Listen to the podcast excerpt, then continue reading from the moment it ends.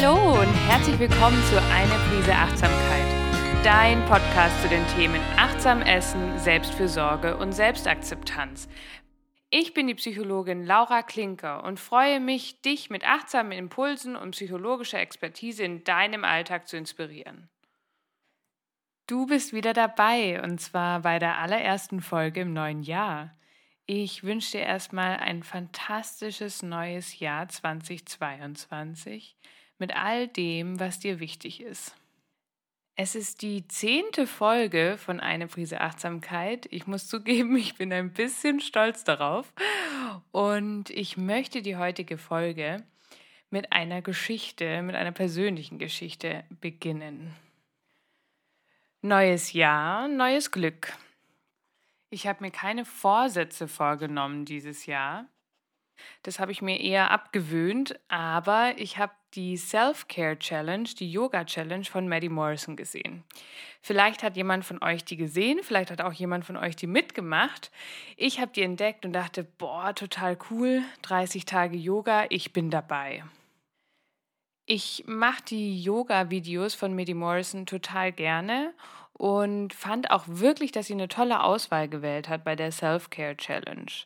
Ich dachte mir, ich finde Yoga gut, ich finde Selbstfürsorge, also Self-Care gut. Das Wort Challenge, ich glaube, das hat mir das Genick gebrochen. also ich möchte beschreiben, wie das Ganze bei mir abgelaufen ist.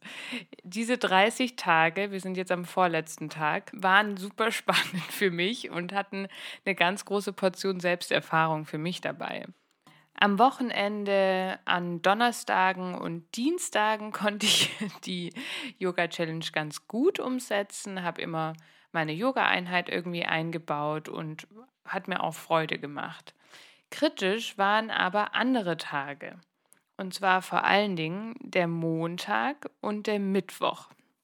An beiden Tagen habe ich regulär Turnen.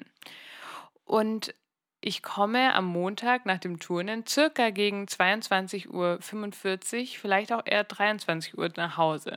Davor bin ich bei der Arbeit. Zwischen Turnen und Arbeit habe ich so circa zwei Stunden Zeit. Meistens esse ich da. So, wir hören also schon mal raus, die Yoga Challenge hat um 22.45 Uhr, 23 Uhr meistens noch nicht stattgefunden oder die Yoga Einheit. Und dann habe ich mich ins Wohnzimmer gesetzt und habe meine Yogamatte ausgerollt mit so einem Zähneknirschen, weil ich eigentlich schlafen wollte. Und habe genau die Einheit gemacht, die an dem Tag Programm war. Irgendwie glaube ich nicht, dass das Medis Definition von Self-Care war. Es kam dann auch von ihr im Rahmen der Challenge zwei, drei Posts zu dem Thema. Aber am Montagabend einfach schlafen zu gehen, war für mich irgendwie auch keine Option. Obwohl eben in den benannten Posts von Medi sie auch formuliert hat, tauscht die Einheiten, lasst's mal weg, wenn es nicht geht. Es ist eine Einladung. Aber für mich hat es sich trotzdem innerlich angefühlt wie ein Pflichtprogramm, wie ein innerer Zwang. Ich habe mich doch jetzt dafür entschieden, das zu machen. Jetzt muss ich das auch durchziehen, komme was wolle. Und wenn das bedeutet, dass ich Montagabends eine halbe Stunde später, nämlich um halb zwölf ins Bett gehe, was für mich viel zu spät ist tatsächlich. Und das hat mir ganz schön zu denken gegeben. Noch dazu hängen bei mir noch Gedanken von dem Seminar zum Thema Selbstliebe im Dezember und meinem Gespräch mit Dominik Klarhöld danach. Und deswegen geht es heute um Selbstfürsorge oder Selbstoptimierung. Unterscheidest du das? Was dich heute erwartet. Ich möchte mit dir den Begriff der Selbstfürsorge oder Self-Care im medialen Kontext betrachten, also soziale Medien etc. Demgegenüber möchte ich auch mal den Begriff der Selbstoptimierung vorstellen und das Ganze anhand einer Klientin von mir beschreiben. Am Ende möchte ich versuchen, mit euch den Spagat zwischen Selbstfürsorge und Selbstoptimierung vielleicht zu schließen und den Widerspruch mit Hilfe einer neuen Blickrichtung aus der Akzeptanz- und Commitment-Therapie aufzulösen. In der letzten Folge ging es ja neben der Selbstfürsorge auch um Selbstliebe. Hier möchte ich das Ganze nochmal in einen Kontext drücken. Was bedeutet Selbstfürsorge überhaupt? Nach einem psychologischen Modell nach Henschke und Sedelmeier ist Selbstfürsorge ein Teil von Selbstliebe. Selbstfürsorge beschreibt hierbei, wie ich mich um mich sorge und mich schütze. Der Begriff der Selbstfürsorge ist ein Konzept, was schon länger Einzug in die sozialen Medien gefunden hat und dort auch ziemlich viel Raum einnimmt. Aber an was genau denken wir da? Hier ein paar Ideen von meiner Seite, wenn ich mich in den sozialen Medien und der Werbung so umschaue. Der erste Begriff, der mir bei Selbstfürsorge einfällt, ist Entspannung. Ich könnte zum Beispiel bei einem Anti-Stress-Seminar teilnehmen, um besser für mich sorgen zu können. Ich könnte aber auch das Anti-Stress-Badesalz mir besorgen, um mir mal ein gemütliches Schaumbad einzulassen. Vielleicht hole ich aber mir erstmal das Meditationskissen. Das könnte auch ganz hilfreich sein. Oder buche mir ein Yoga-Retreat. Wichtig scheint dabei zu sein, dass ich etwas für mich tue, was mich in irgendeiner Form entspannt und was meistens zusätzlich in meinen Alltag eingeplant werden muss. Also es scheint eher ein zusätzliches Konzept, ein zusätzlicher Programmpunkt zu sein. Gleichzeitig scheint es ganz geschickt zu sein, weil ich manchmal den Eindruck habe, Selbstfürsorge ist käuflich zu erwerben. Selbstfürsorge als Produkt gewissermaßen. Wenn ich mich bei Büchern umschaue zum Thema Selbstfürsorge, finde ich wieder ganz viel zum Thema Entspannung, aber auch Bücher, die zum Beispiel die besten Morgenrituale der erfolgreichsten Menschen der Welt beschreiben. Wenn ich mir die Morgenrituale der erfolgreichsten Menschen anschaue, dann klingt das für mich tatsächlich eher nach Selbstoptimierung. Was muss ich tun, um möglichst erfolgreich zu sein? Was von der Fragestellung her erstmal überhaupt nicht verwerflich ist. Die Frage ist nur, ist das jetzt Selbstfürsorge? Wenn ich mich in der wissenschaftlichen Literatur umschaue, da gibt es ganze Artikel darüber, wie das Marketing rund um Self-Care und Selbstfürsorge genutzt wird und in welchen Varianten es dargestellt wird. In der wissenschaftlichen Literatur ist aber vor allem auch in dem Bereich Gesundheitsfürsorge ganz häufig der Begriff Selbstfürsorge, Self-Care mit dabei. Inwiefern sorge ich für meine Gesundheit, halte mich vielleicht an eine Therapie, die wichtig für mich ist, nehme ich meine Tabletten regelmäßig ein oder bewege ich mich ausführlich, um gesundheitlichen Risiken vorzubeugen. Also hier geht es auch um körperliche Fürsorge oder die Selbstfürsorge als Strategie zur Erhaltung der psychischen Gesundheit. Spannend fand ich hierbei auch einen Artikel von Molding von 2007 von Selbstfürsorge als Antwort auf Körper- und Selbstunzufriedenheit, auch als Strategie zur Veränderung des Essverhaltens zum Beispiel. Hierbei wird in einer qualitativen Studie die Selbstfürsorge als nachhaltige Methode der Selbstdisziplin und Kontrolle beschrieben. Und da muss ich dann doch wieder an meine Yoga-Challenge denken, bei der die Überschrift zwar Selbstfürsorge war, aber ich in meiner Umsetzung in eine Disziplin verfallen bin, die vielleicht auch eher etwas anstrengend war und nicht immer nur der Selbstfürsorge oder der Entspannung dienlich. Einen Artikel von Squire und Nicolazzo von 2019 fand ich hierbei noch sehr hilfreich. Die beiden beschreiben die Selbstfürsorge im Kontext von Studierenden und benennen hier einen starken Widerspruch zwischen den Anforderungen an die Studierenden in Sachen Leistung etc. und gleichzeitig dieser Aufgabe, dieser Aufforderung der Selbstfürsorge. Hierbei wird total spannend beschrieben, dass eben Selbstfürsorge häufig als zusätzliche Aufgabe im Alltag noch aufploppt, um die sonstige Leistung beibehalten zu können. Selbstfürsorge als Lösung, wenn alles zu viel wird. Squire und Nicolazzo beschreiben gleichzeitig aber, dass dabei strukturelle Probleme wie die sozioökonomischen Zustände, Diskriminierung, unterschiedliche Lebensumstände völlig außer Acht gelassen werden, die vielleicht die Möglichkeit für Selbstfürsorge deutlich erschweren. Wie kann Selbstfürsorge als zusätzliche Aufgabe, als alleinerziehende Mutter mit drei Kindern und einem schlecht bezahlten Job die Lösung sein? Dafür muss ich entweder die Zeit finden oder wenn wir davon ausgehen, dass Selbstfürsorge ein Produkt ist, muss ich auch noch das Geld haben, um es käuflich zu erwerben. An dieser Stelle möchte ich euch von einer Klientin von mir erzählen. Die Klientin ist ca. 55 Jahre alt, voll berufstätig, wohnt mit ihrem Mann und ihrer jüngsten Tochter, die allerdings schon 19 ist, zusammen und hat einen Typ-1-Diabetes. Die Klientin beschreibt, dass sie im Alltag immer an ihre Grenzen komme, dass sie, sobald der Arbeitstag rum ist, die Energie für anderes vollkommen fehlt. Nach Feierabend gelingt es dir gerade so noch etwas für den Haushalt zu machen, aber viel mehr auch nicht.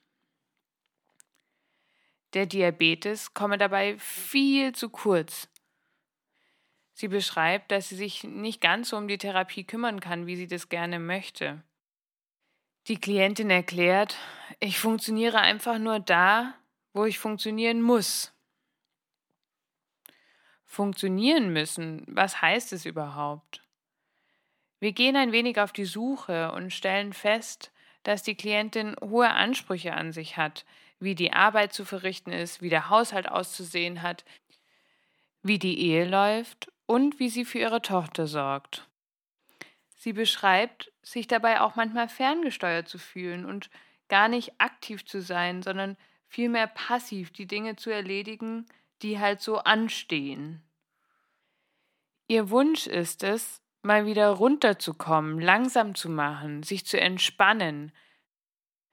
Das wäre dann sicherlich auch für meinen Partner wieder schöner, und dann kann ich mal wieder was Gescheites kochen und der Haushalt bleibt halt auch gerade wirklich liegen. Ich höre es mir an und beschreibe der Patientin auch nochmal, was ich gehört habe.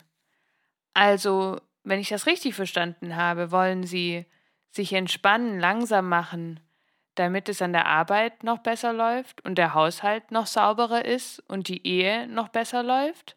Ist das richtig? Da fügt sie ganz hastig hinzu, ja, und ich will schon auch, dass es mir besser geht. Und ja, ich will schon auch, dass ich mich besser um den Diabetes kümmere. Aber ich muss halt funktionieren. Was die Klientin beschreibt, höre ich leider nicht selten. Ich muss funktionieren. Ich muss doch für meine pflegebedürftige Mutter da sein oder für meine Kinder. Ich muss doch Leistung bringen an der Arbeit. Wenn ich mich mal wieder besser entspannen kann, dann läuft es bestimmt auch an der Arbeit besser oder in der Partnerschaft oder in der Familie. Dann habe ich wieder mehr Energie, mehr Ressourcen, um mich um andere zu kümmern. Der Wunsch der Entspannung, der Wunsch nach Selbstfürsorge dient hier nicht dem Selbstzweck habe ich den Eindruck. Die Selbstfürsorge dient hier vielmehr dem, noch besser, weiter, höher zu kommen, sich selber vielleicht zu optimieren. Was bedeutet optimieren? Etwas verbessern.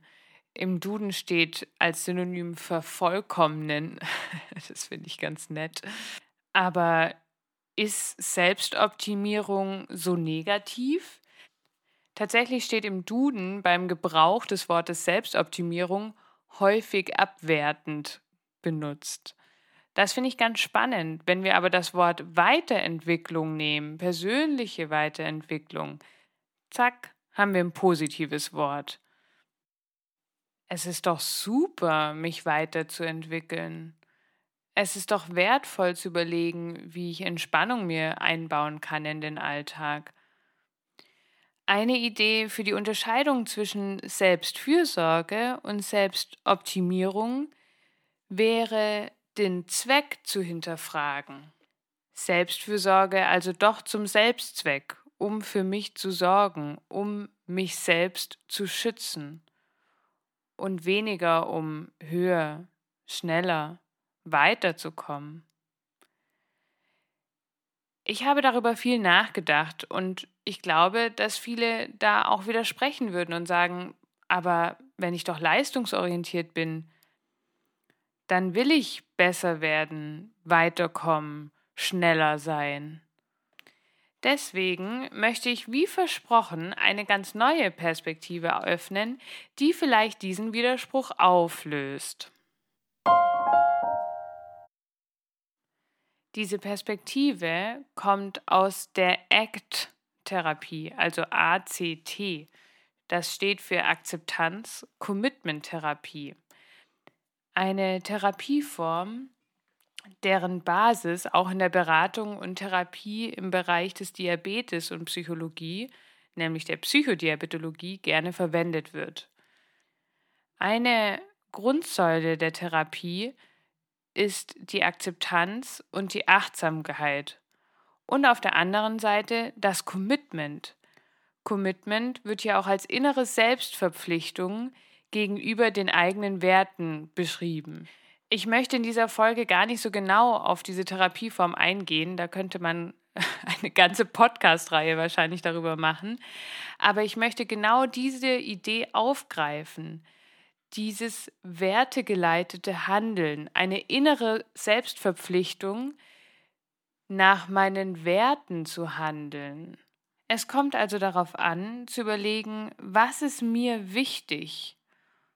Russ Harris schreibt auch in seinem Buch Act leicht gemacht von 2019, wie dieses wertegeleitete Handeln eben zu Zufriedenheit bei Menschen führt für mich löst die Idee des wertegeleiteten Handelns diesen Widerspruch zwischen Selbstfürsorge und Selbstoptimierung völlig auf. Die Überlegung ist, was ist mir wichtig?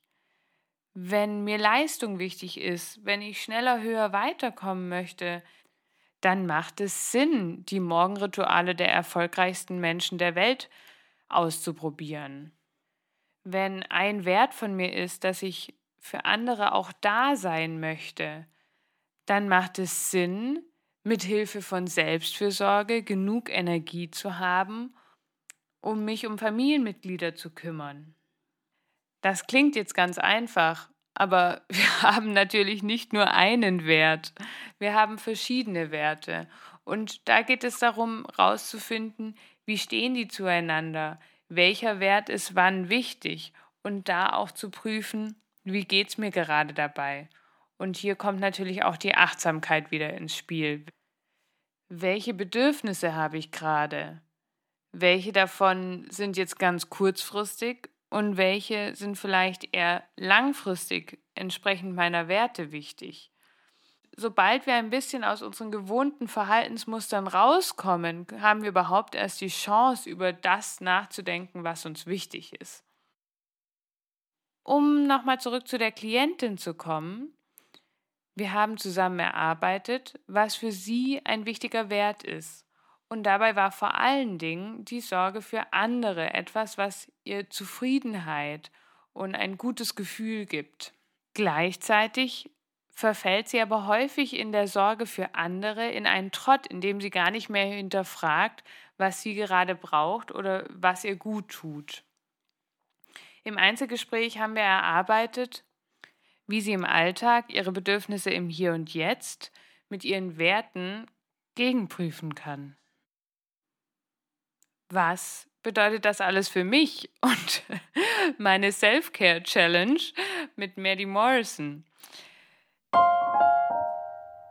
Es ist mir gelungen, am vorvorletzten Tag, also am Samstag vor Ende der Challenge, die Yoga-Einheit nicht zu machen. An dem Tag war ich ziemlich verplant und kam sehr spät nach Hause.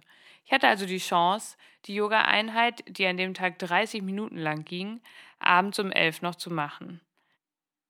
und ich habe es einfach nicht gemacht. Welche Werte waren hier bei mir aktiv? Ich bin durchaus ein ehrgeiziger Mensch und habe den inneren Wert, wenn man sich für etwas verpflichtet, dass man es auch durchzieht. Gleichzeitig habe ich den Wert für mich entwickelt, auch für mich sorgen zu wollen, mit den Bedürfnissen, die im Hier und Jetzt gerade da sind. Die beiden Werte haben in diesem Moment miteinander konkurriert, dabei müssen sie gar nicht widersprüchlich sein. Nur habe ich in dem ersten benannten Wert, nämlich etwas durchzuziehen, mehr Übung und verfolge da auch gerne mal automatische Muster. Also war es für mich ganz wichtig, diese Werte gegenzuprüfen mit den aktuellen Bedürfnissen. Mir selbst die Frage zu stellen, wie viel profitiere ich in der Selbstfürsorge durch diese Yoga-Einheit und inwiefern folge ich einfach nur diesem altbekannten Wert und Trott, Dinge durchziehen zu wollen. ich kann euch sagen, es hat sich so gut angefühlt, es nicht zu tun. Es war viel Überwindung, aber es hat sich sehr gut am Ende angefühlt. Also vielen lieben Dank hier auch an Maddie Morrison für diese Möglichkeit der Selbsterfahrung. Damit kommen wir schon wieder langsam an das Ende dieser Folge. Hier nochmal ein Rückblick. Du hast gelernt, dass Selbstfürsorge nach einem psychologischen Modell ein Teil von Selbstliebe ist.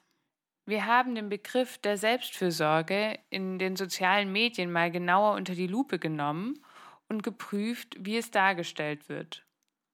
Als Produkt, was ich mir kaufen kann, als zusätzliche Aufgabe, die ich neben meinen sonstigen Herausforderungen im Alltag machen kann und vor allen Dingen meistens gleichgesetzt mit Entspannung.